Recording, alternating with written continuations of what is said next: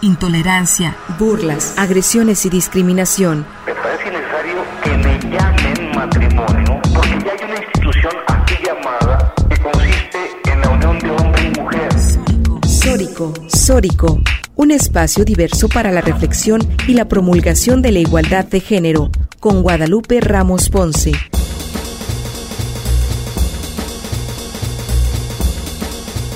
Bienvenidas y bienvenidos a Sórico sin género de dudas. Agradecemos a quienes nos sintonizan esta tarde de domingo a través de Radio Universidad de Guadalajara por la frecuencia del 104.3 de FM en la zona metropolitana, el 107.9 de FM en Ocotlán, en la Ciénega, el 104.7 FM en Lagos de Moreno en la región Altos Norte, el 105.5 FM en Ameca en la región Valles, en este micrófono le saluda Natalia Rojas y te invitamos a que se quede con nosotras la siguiente hora para compartir y analizar los temas de género. Un agradecimiento muy especial a Jocelyn de la Cruz, Lucía Castillo y Gil Domínguez en la producción de este programa. Igualmente saludo con muchísimo gusto a mis compañeras locutoras Lupita Ramos, quien se encuentra ausente esta semana, pero ya retomará eh, la conducción junto con nosotras, y a mi compañera Estefanía Martínez. Muy buenas tardes, ¿cómo estás? Hola, buenas tardes Natalia. Un placer eh, estar otra vez en una tarde más de domingo reflexionando contigo y con nuestra querida audiencia, a la que les recuerdo que pueden seguirnos y comunicarse a través de nuestras redes sociales y en, ya sea en Twitter, eh, que es Sórico Sin Género, y en Facebook, Sórico Sin Género de Dudas, y en nuestro canal de YouTube y Spotify, donde ya pueden escuchar nuestros podcasts de cada semana.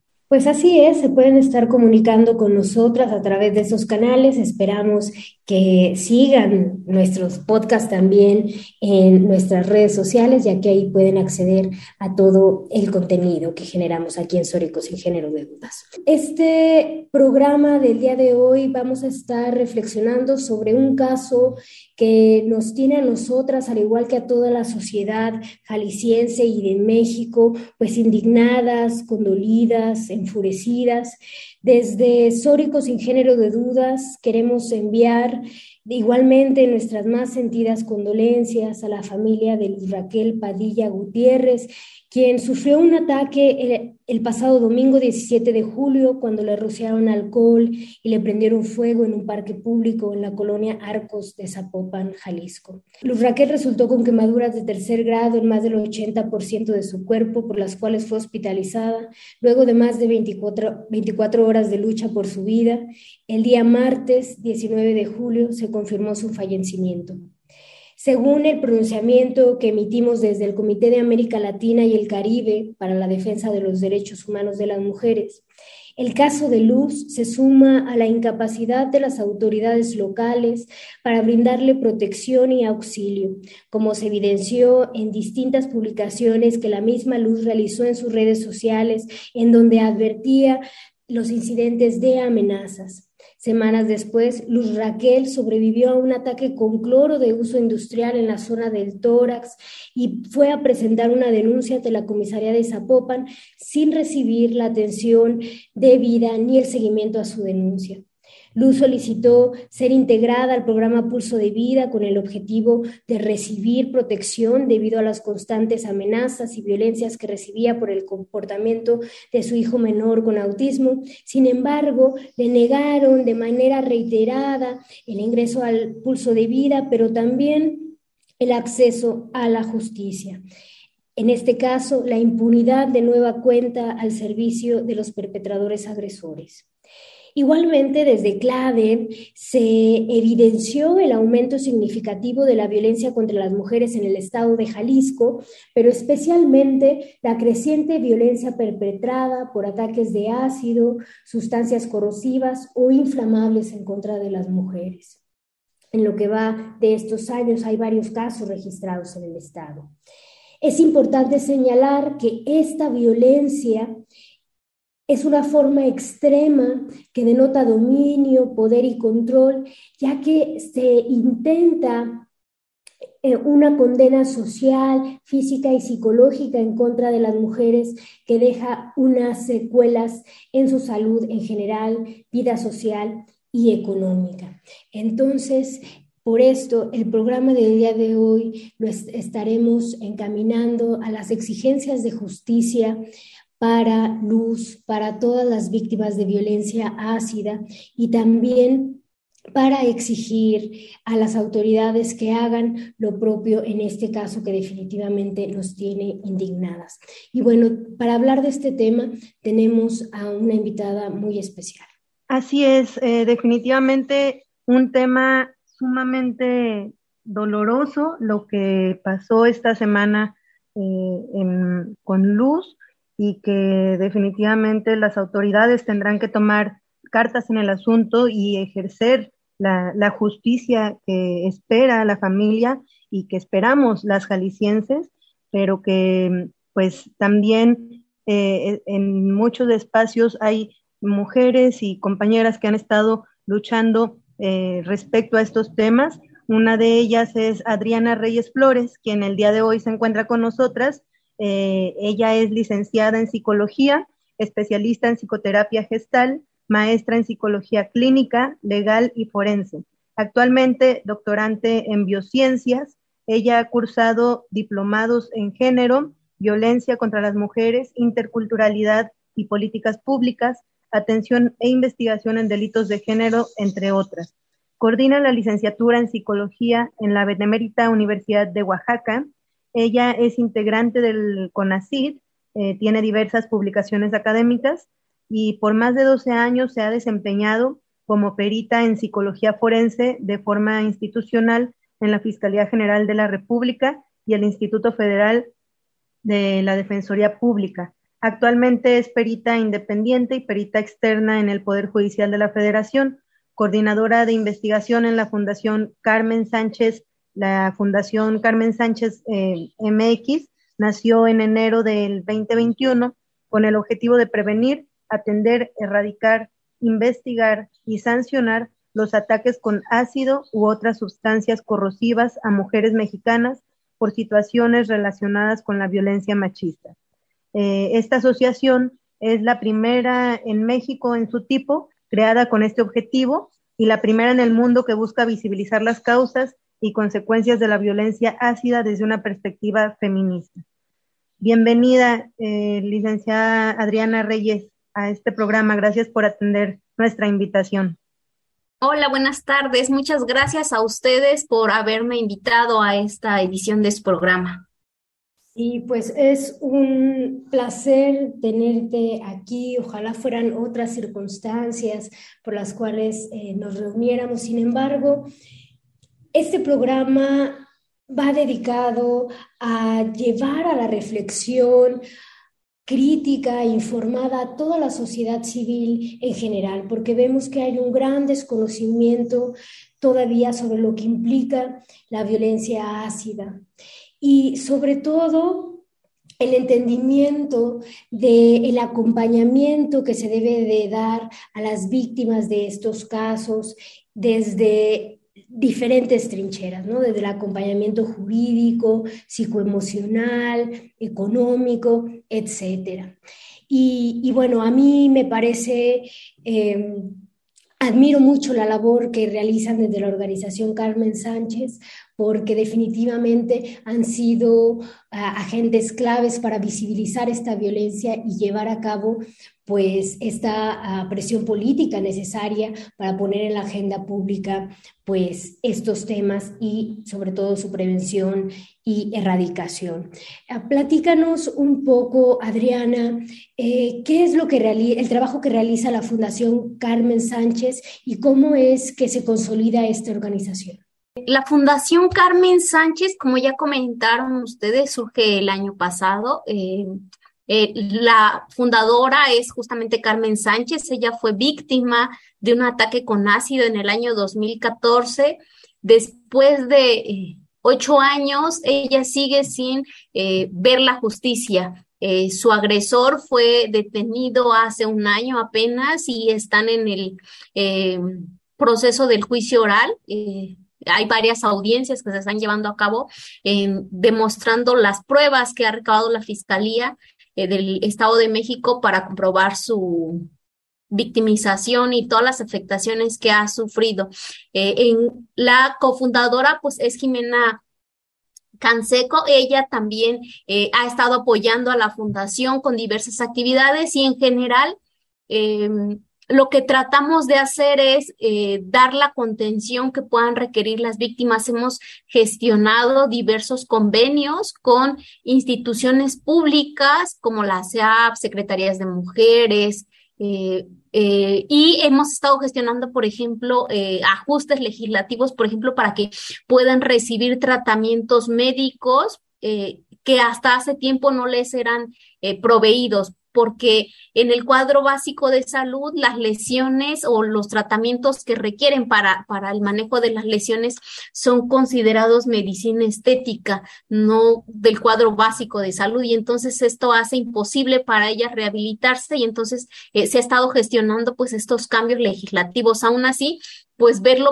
materializado es difícil. Y entonces también hemos hecho convenios con diversas clínicas dermatológicas, con médicos cirujanos y cirujanas eh, eh, que son bastante reconocidos y que se han acercado a la fundación también y que están eh, otorgando desde tratamientos dermatológicos hasta operaciones a las, a las víctimas. Esto aún así es difícil porque aunque los especialistas o las especialistas puedan dar su trabajo, sus conocimientos, pues hay muchos requerimientos para la, realizar una operación, desde conseguir el, el quirófano, eh, como el resto del personal, como anestesistas, este, enfermeras quirúrgicas y el material necesario. Entonces, para lograr ello, también eh, pues justamente hacemos más convenios. Ahorita, por ejemplo, hay algunos cursos abiertos que nos está apoyando la colectiva de mujeres de la SAL para hacer algunas actividades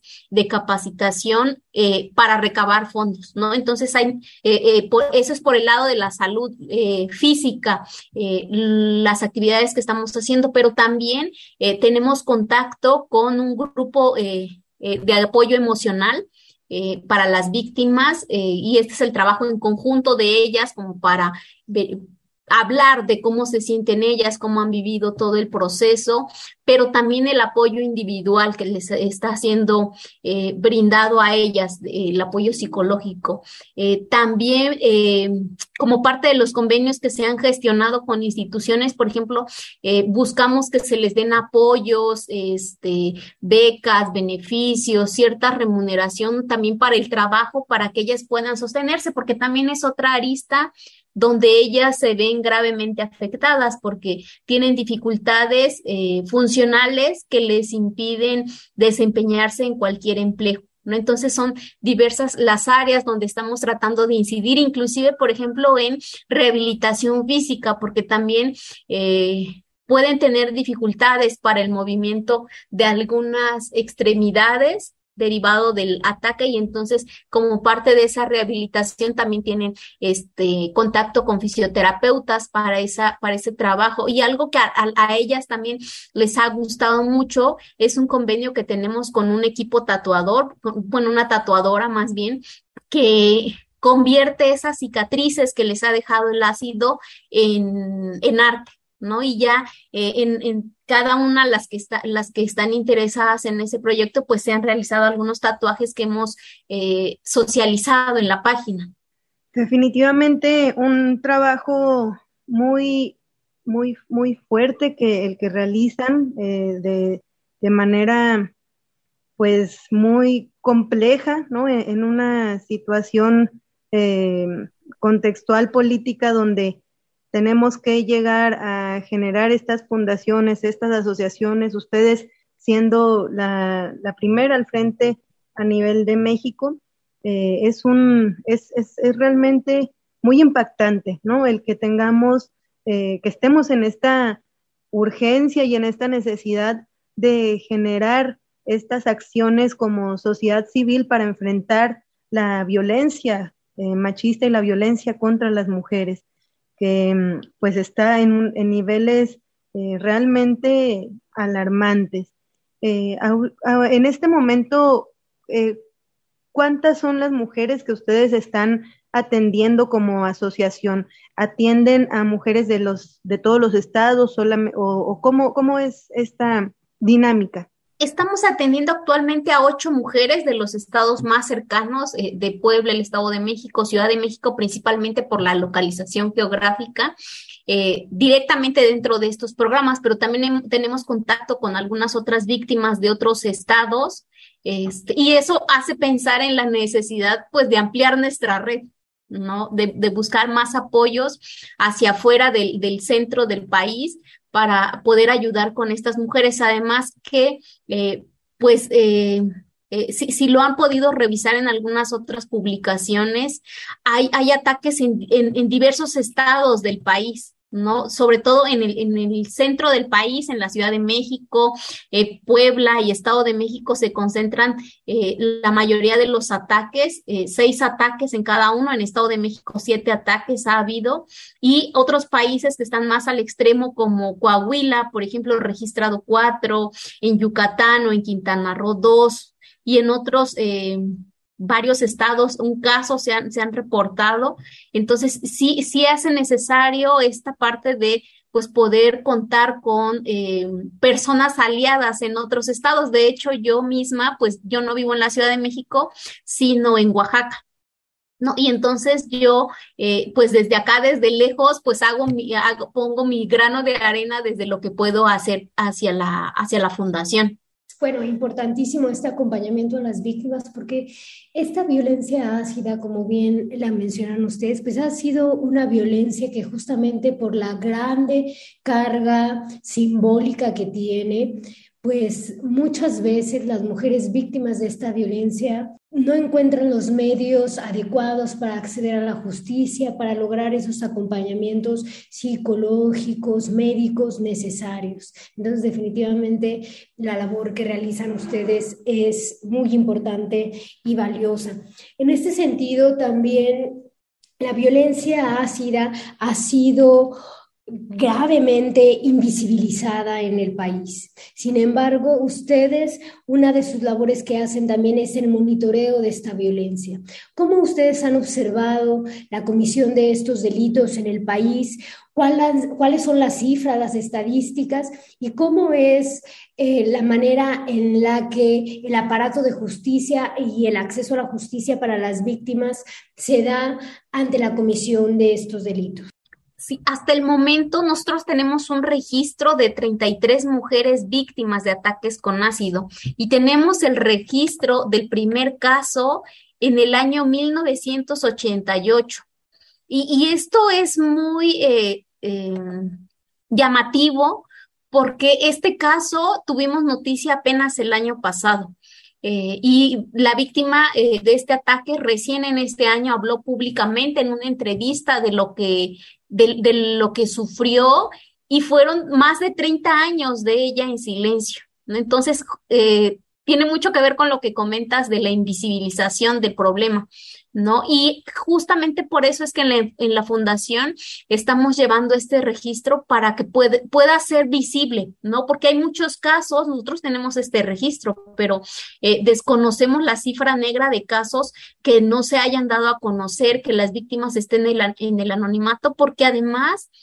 Eh, por el efecto devastador de las lesiones, que la mayoría de los casos está dirigida al rostro, eh, hace que las víctimas se aíslen, es decir, no, no salen, se repliegan en sus hogares, este, y entonces eh, eso hace más difícil la identificación de los, de los casos, ¿no? Porque además uno de los objetivos de los ataques, pues es, eh, buscan la otredad en la otra, en, la persona víctima, es decir, que eh, sea ajena a la sociedad, sea deshumanizada, ¿no? Y eh, hemos hablado bastante ahora en esta parte de la, estamos haciendo investigación al respecto y hemos hablado bastante respecto de cómo eh, estos ataques tienen una gran saña de parte de los agresores, es decir, no basta violentarlas, no basta lastimarlas, sino que se busca lastimarlas, agredirlas con algo que saben que tiene un efecto devastador.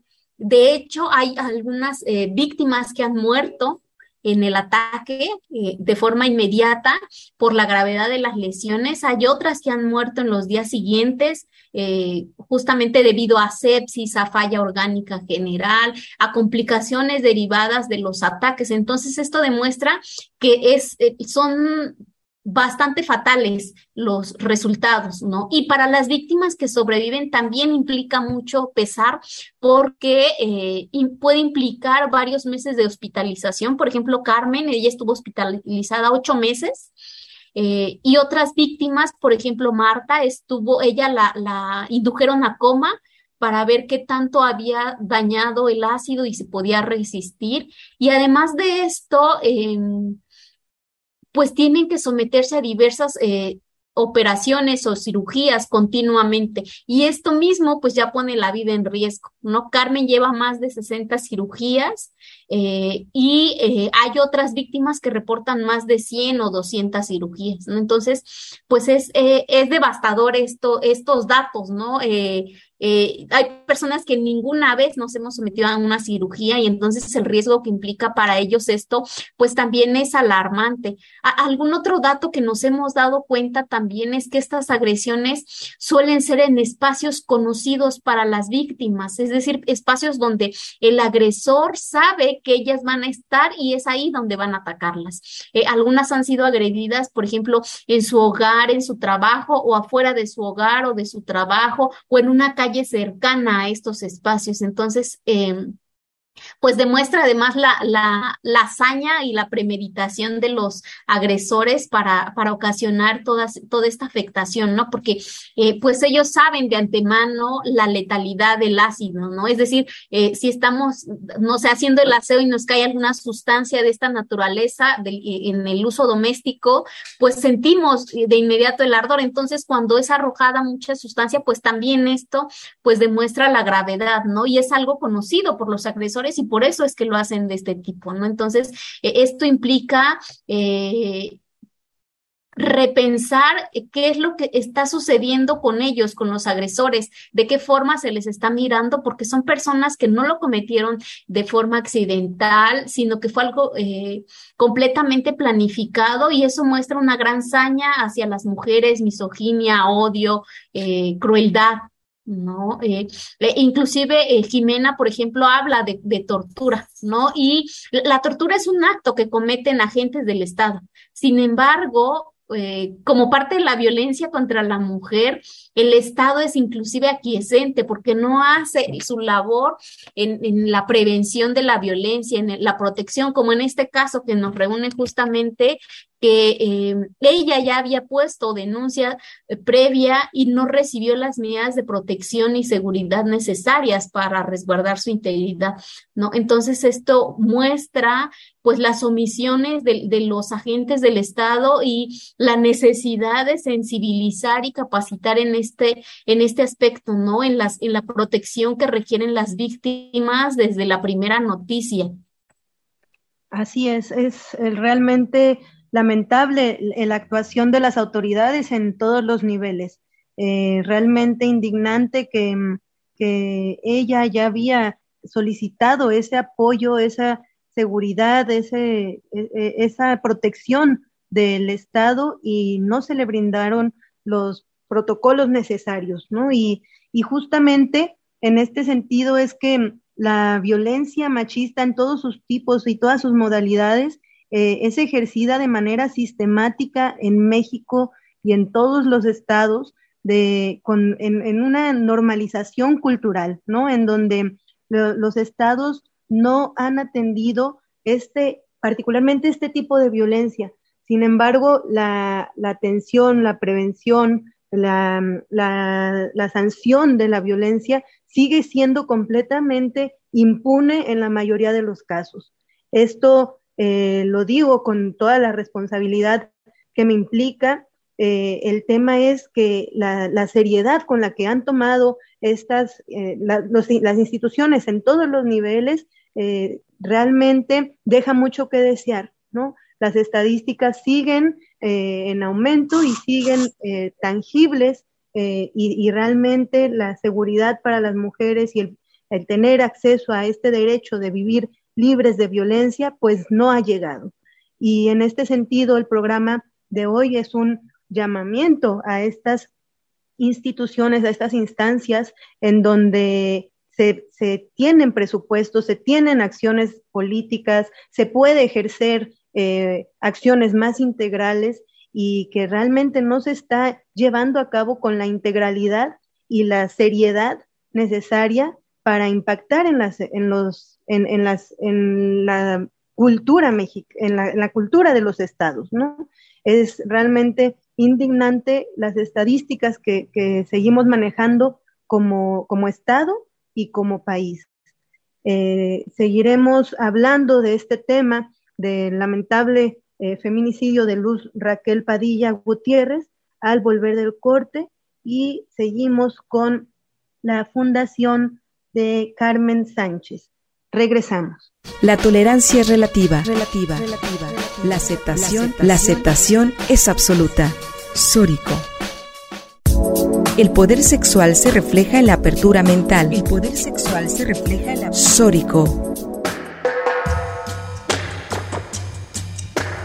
Y regresamos a Sórico sin género de dudas, en donde el día de hoy hemos estado abordando el tema para de Luz Raquel Padilla, quien, con quien estamos pues exigiendo justicia por su el feminicidio que, que sucedió, el lamentable feminicidio que, que sucedió el, en días pasados y que pues realmente ha sido un tema que nos duele muchísimo a, a las mujeres, a, las niñas, a las adolescentes del estado de Jalisco y a toda la ciudadanía porque este, este ataque pues devela una serie de violencias eh, sistemáticas que, que, ocurren en el cotidiano de, de, la vida de las, de las mujeres, niñas y adolescentes y, que sigue eh, expresándose de manera cada vez más cruda.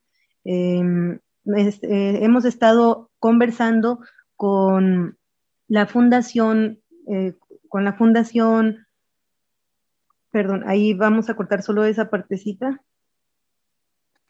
Eh, hemos estado hablando con la Fundación Carmen Sánchez, en, en donde hemos estado eh, reflexionando y acompañadas de, su coordinadora em, en esta tarde de domingo, quien es, quien es em, Adriana Reyes Flores, y nos ha estado compartiendo qué es lo que hacen desde esta fundación, Carmen Sánchez. Em, al irnos a corte hablábamos de lo, alarmante, lo delicado y los casos que siguen, siguen estando ah, sistemáticamente en, diferentes estados de, la República y que ustedes han generado este, esta, esta sistematización, Adriana. Em, ¿qué, ¿Cuáles son algunas de los recomendaciones eh, que, vamos, es, es, sumamente doloroso, ¿no? Hablar de, que tengamos que dar recomendaciones en caso de un, em, de un probable, eh, de una probable ejercicio de la violencia de este tipo, ¿no? Sin embargo, pues el contexto social y político, pues nos exhorta a generar esta reflexión, ¿no? ¿Qué nos implica los protocolos actuales eh, para poder eh, confrontar y contrarrestar eh, y prevenir cualquier tipo de violencia, pero pues particularmente uno que con ácido o con alguna sustancia corrosiva. Adriana, ¿qué nos comentas al respecto?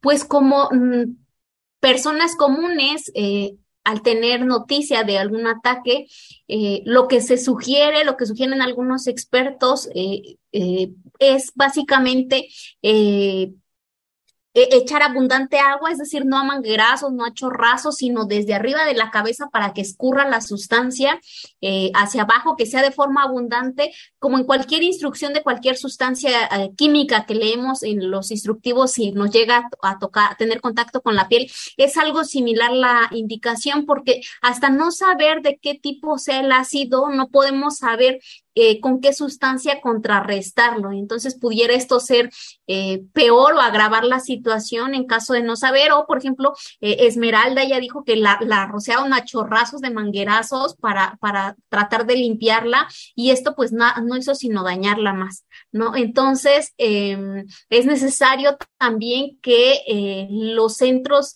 eh, hospitalarios, las clínicas, centros de salud, médicos de cualquier nivel de atención puedan tener conocimiento de qué forma atender a las víctimas. Eh, en ese sentido, porque eh, ellas pueden pasar varios eh, horas de que pueden salvarles, ayudarles a, a, tener un mejor afrontamiento, pero ante la falta de conocimientos y de una atención experta, eh, pues se ve más complicado todo el cuadro porque esperan en lo que piensan como atenderlos o sucede esto de que les echen manguerazos de agua, es decir, no hay, no hay protocolos adecuados eh, para la atención de, de, personas que sean víctimas de estos ataques con, eh, con ácido o con alguna otra sustancia corrosiva e inflamable. Es decir, clínicamente sí existen protocolos, pero no están socializados a la, a la población, a, los médicos en general. Entonces es necesario que todo el personal de salud pueda estar capacitado y sensibilizado en el problema para que pueda actuar de forma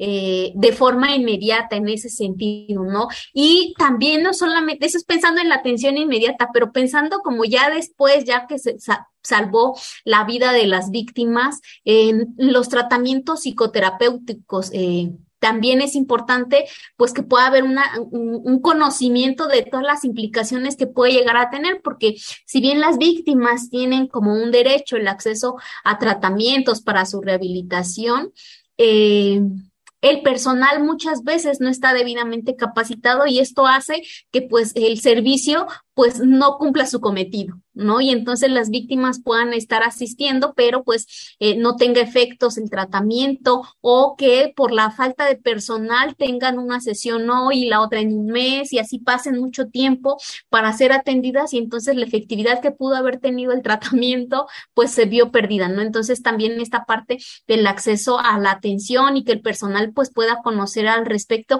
y creo yo que también sensibilizar a la sociedad en general al respecto de la respuesta hacia las víctimas. Es decir, una de las razones por las que las víctimas se aíslan es justamente por las reacciones eh, aversivas de la sociedad, ¿no? Desde críticas, burlas, señalamientos, extrañamiento, su cara de sorpresa, ¿no? Es decir, poder, que, que, porque además en la sociedad pues tenemos esta parte de que no toleramos la otredad a la diferencia. Entonces también es parte de esta, eh, de este trabajo que nos toca hacer, eh, que la sociedad pueda eh, eh, aceptarlas a ellas dentro de la colectividad para que vuelvan a reintegrarse, porque también esa es una parte de la afectación que ellas eh, pueden llegar a tener. Sí, pues qué importante es conocer esta información que nos compartes, eh, doctora Adriana, y sobre todo esta labor, reitero nuevamente, que realizan desde la organización ha sido tan importante para visibilizar que esta forma tan extrema de violencia contra las mujeres, desgraciadamente, es una realidad. Y una realidad que vivimos ahora en el estado de Jalisco debido al feminicidio de Luz Raquel Padilla, en donde vemos que el antes, el durante y el después es una cadena de omisiones por parte del Estado, de lagunas jurídicas, de invisibilización e invisibilización en la sociedad, la poca sensibilización social en los temas. Es decir, el caso de Luz viene a traer a la mirada de todas y de todos esta violencia tan cruda en contra de las mujeres.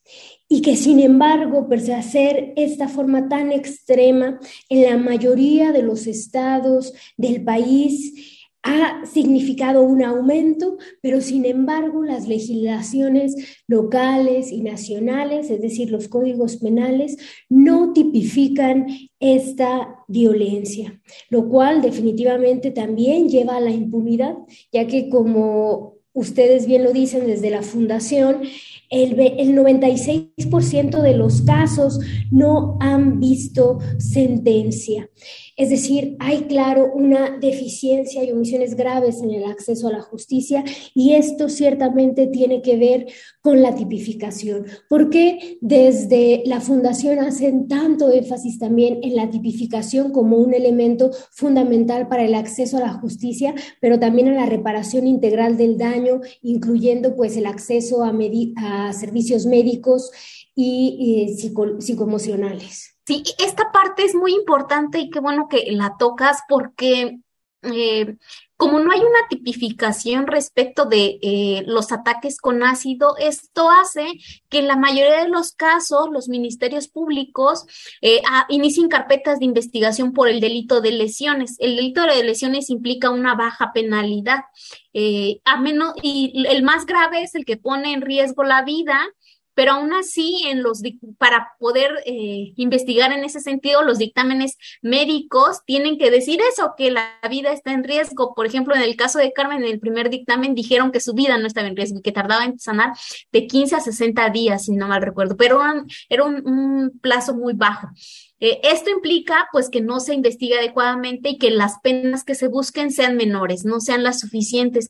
Y eh, son pocos los estados donde se ha incorporado, por ejemplo, en Oaxaca se incorporó un capítulo adicional donde eh, se incorporan las lesiones producidas por sustancias corrosivas y que son por razón de género. Hay otros estados como Baja California donde también se ha incorporado esta parte de sancionar con mayor gravedad las lesiones producidas por estos ataques, pero son pocos, son pocos y esto impide que pues se puedan juzgar adecuadamente, pues como ya decíamos, no es una lesión cualquiera, no es una lesión que, que se recupera en poco tiempo, sino que es una lesión permanente porque por más cirugías que se puedan hacer las víctimas, estas no van a sanar de inmediato, ¿no? Y van a estar permanentes durante toda la vida. Es difícil que alguna de ellas pueda eh, eliminar por completo de su cuerpo todas las lesiones, ¿no? Por la cantidad de piel eh, agravada o por la zona lesionada. Por ejemplo, hay varias que están en riesgo de perder el ojo y entonces estos son elementos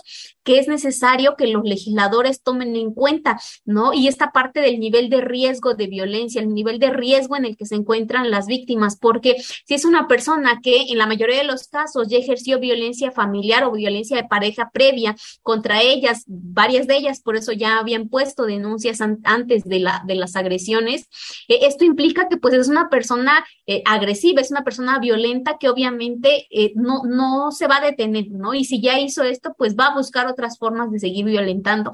Y entonces esto representa un peligro para ellas. Esto muestra la falta de los efectos eh, gravosos que ellas tienen, ¿no? Entonces, también eso es otro agravante, eh, es decir, son diversos los elementos que es necesario que se tengan en cuenta para la tipificación, porque ah, ah, eh, nos supimos de una propuesta legislativa donde se tenían contemplada una penalidad de alrededor de ocho años de sanción. esto es algo hasta irrisorio, porque eh, a la víctima esos ocho años no le va a persistir las lesiones, le persisten toda la vida el riesgo, porque además el hecho de que sean eh, ataques en espacios conocidos hace que para ella sea mucho más el, miedo que experimentan al salir a la calle, a nuevos ataques y demás, y esto lo hace todavía mucho más eh, gravoso a nivel emocional para, para ellas, ¿no? Entonces, eh, otra de las pugnas que tiene la fundación es, si no se hace una tipificación específica por las lesiones con ácido, pues que sean consideradas eh, como tentativas de feminicidio. Por ejemplo, en el caso de Carmen Sánchez se logró que se vinculara a su agresor eh, como por tentativa de feminicidio. La carpeta de investigación inicialmente era por lesiones y se logró ya en la vinculación ante el juez que fuera por tentativa, porque en efecto la vida de Carmen estuvo en riesgo desde el momento mismo y a lo largo de todos estos años, ¿no? Entonces, si bien no en todos los casos puede eh, evidenciarse que hay un riesgo evidente para la vida de las víctimas. En muchos de estos sí es así, ¿no? Por lo que ya te comentaba del número de operaciones, del tiempo de hospitalización, este, de lo riesgoso que es para ellas el ataque mismo, ¿no? Entonces, eh, sí es importante pues que se vea con esta severidad con la que los agresores lo ven, que también los legisladores puedan eh, tener en cuenta estos elementos para el, la investigación y juzgamiento de los de los casos, porque eso hace que pues todas estemos en riesgo. Todo lo que nos has compartido eh, realmente es sumamente urgente de, de, poder llevar a una claridad eh, tanto institucional como de las realidades sociales que estamos atravesando, ¿no?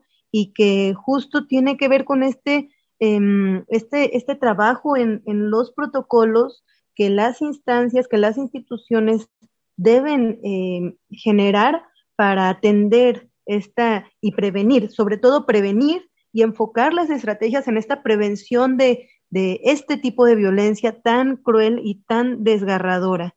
¿No? Y que, que, esto pues es un llamado también a la sociedad, ¿no? A estos agresores, a estos potenciales feminicidas que están ahí y que pueden ser cualquiera, ¿no? Que pueden ser el primo, el tío, el novio, el vecino, ¿no? El exnovio, y que claramente estos potenciales feminicidas tienen que ser atendidos por una política pública real, integral, que logre parar esta, este machismo y este patriarcado cultural que, que, que se alimenta de la violencia constante y sistemática contra los cuerpos de las mujeres, las niñas y las adolescentes.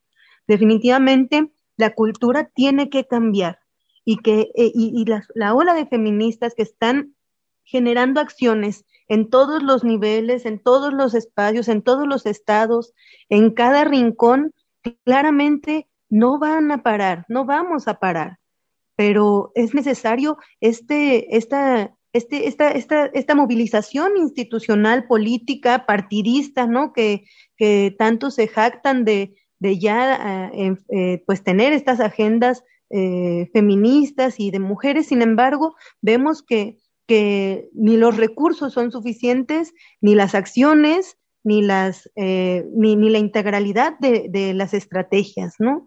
En este sentido es que eh, se exhorta en un constante, eh, en una constante voz unida de muchísimas mujeres, de todas las mujeres, de todos los estrados, estratos y, espacios, a parar esta violencia, ¿no?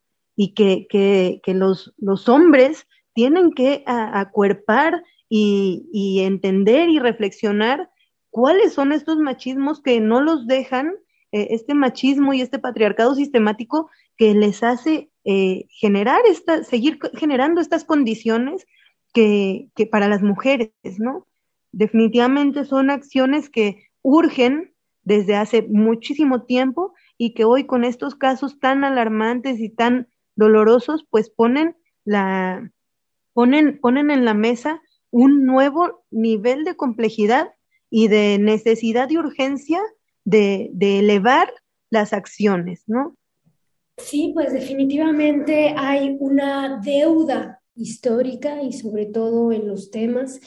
Y bueno, yo te agradezco muchísimo, Adriana, por venir a platicar con nosotras el día de hoy, ya que como mencionábamos al inicio de este programa, la sociedad jalisciense, las mujeres jaliscienses y mexicanas de todo el país estamos indignadas, y con mucha rabia ante este sistema de justicia que definitivamente no está poniendo nuestro derecho humano fundamental a vivir vidas libres de violencia. Si las mujeres no pueden eh, tener acceso pleno, e integral a vivir una vida libre de violencia, entonces todos sus derechos humanos también van a verse afectados. Y en este sentido, pues bueno, el caso de Luz pone en el centro la vida, la dignidad de las mujeres y sobre todo las obligaciones que tiene el Estado frente a la prevención, la atención, la sanción y la erradicación de la violencia eh, machista. Y bueno, en este sentido ya estamos llegando casi al final del programa, pero también queremos aprovechar que, tenemos a, la organización Carmen Sánchez y a la doctora Adriana con nosotras para hacer un llamado a todas aquellas mujeres que han sido víctimas de violencia ácida, como bien lo dicen eh, las compañeras. Si nos están escuchando, pues este es quizá el momento de, de hacer un llamado. ¿Cómo pueden contactar a la organización y, y qué les diría? Gracias. Pues nos, nos pueden contactar a través de nuestra página de Facebook, Fundación Carmen Sánchez MX. Eh, ahí pueden enviarnos el mensaje directo eh, y con gusto nosotros podemos apoyarlas. También tenemos una página web que está en proceso de, de concluir su diseño también y está como más interactiva para poder tener acceso, enviar correos. También nuestro correo de contacto también puede ser que se puedan comunicar con nosotras por ese medio es em, contacto arroba fundacioncarmensánchez.org. Eh, y de este modo nos pueden contactar y como ya lo comentaba, nosotras estamos buscando eh, pues la mayor forma de darles apoyo, contención, de acompañarlas justamente, de acuerparlas entre todas. Eh, varias de ellas han manifestado justamente la diferencia que implica caminar solas a caminar acompañadas, ¿no? porque muchas de ellas eh, se viven como si fueran la única víctima, como la única persona que está sufriendo eso y eso puede hacer su camino más difícil. Y entonces, eh, pues sí, lamentosamente, pues no quisiera hacer un llamado de este tipo, sin embargo, pues eh, sabemos que hay cifras negras, sabemos que hay datos y personas no, que no hemos eh, identificado. Y entonces, eh, pues en lo que esté en nuestras posibilidades, pues trataremos de apoyarlas en, en la medida de lo posible. Sí, pues ese es el llamado a que conozcan más de la labor que realizan desde la organización Carmen Sánchez para visibilizar, prevenir eh, pues los ataques con violencia ácida, sustancias corrosivas o inflamables, porque ninguna mujer debería de vivir esta violencia que definitivamente deja estragos, como estuvimos mencionando en el programa, de manera permanente en la vida de las mujeres. Y bueno, te agradecemos muchísimo, doctora Adriana, que haya estado con nosotras en, en este programa. En verdad, eh, en esta conmoción escuchar de mujeres valientes, de sobrevivientes a esta violencia, que no solamente han sobrevivido, sino que dedican su vida a la prevención y al acompañamiento a otras mujeres, es sin lugar a duda una inspiración de fuerza, de rebeldía, de amor y y bueno, en verdad es, ha sido un placer estar uh, aquí con usted. Y bueno, Ojalá fueran circunstancias mejores, sin embargo, que este programa y lo que visibilizamos el día de hoy ayude y abone a esta exigencia de justicia por Luz Raquel eh, Padilla. Definitivamente su feminicidio nos conmociona, pero también nos hace eh, más fuertes en el sentido de exigir justicia y exigir este cambio y este respeto a los derechos humanos de las mujeres.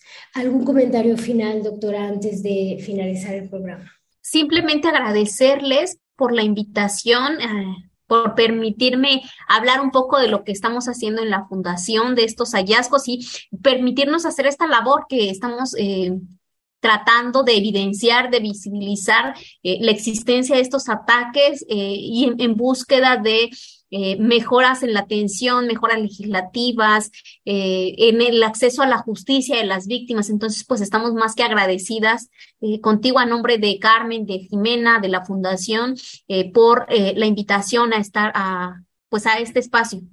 Muchas, muchas gracias a todas las las compañeras que están con ustedes en la Fundación Carmen Sánchez, a ti, Adriana, por habernos acompañado en esta, en esta tarde de, domingo en Sórico sin género de dudas, que nos acompañaste a reflexionar un poco más y aproximarnos a, este tema tan complejo que, nos implica los contextos mexicanos.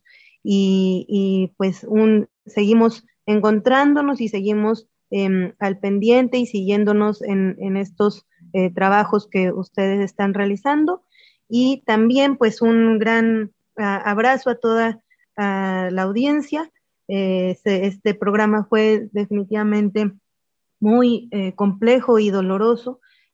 abrazamos con mucho respeto y mucho, mucha responsabilidad y amor pues a, la familia de Luz Raquel Padilla y que mm, pues eh, definitivamente su feminicidio marcará eh, una pauta y un hito importante en el Estado para que realmente se pueda atender de manera eh, con justicia inmediata ah, su caso y seguimos pues exigiendo justicia por ella y por todas las, las, que, las víctimas de feminicidio en el Estado. Muchas gracias a todas y a todos. Eh, seguimos en Histórico sin género de dudas el próximo domingo. Natalia. Así es, Estefanía, pues nos unimos a este llamado también a la sociedad civil, a que este momento sea un catalizador para el que se exija el, el, respeto a los derechos humanos de las mujeres, sobre todo el derecho a vivir vidas libres de violencia. Y bueno, justicia para Luz, justicia para todas. Hemos llegado al final de este programa. Muchas gracias, Estefanía, Adriana. Nos escuchamos el próximo domingo. Agradecemos a quienes nos hayan acompañado en esta emisión de Sóricos y Género de Dudas. Les dejamos en compañía de la programación de Radio Universidad de Guadalajara. Tenemos una cita con ustedes el próximo domingo en punto de las 2 de la tarde para seguir discutiendo los temas feministas. Hasta la próxima.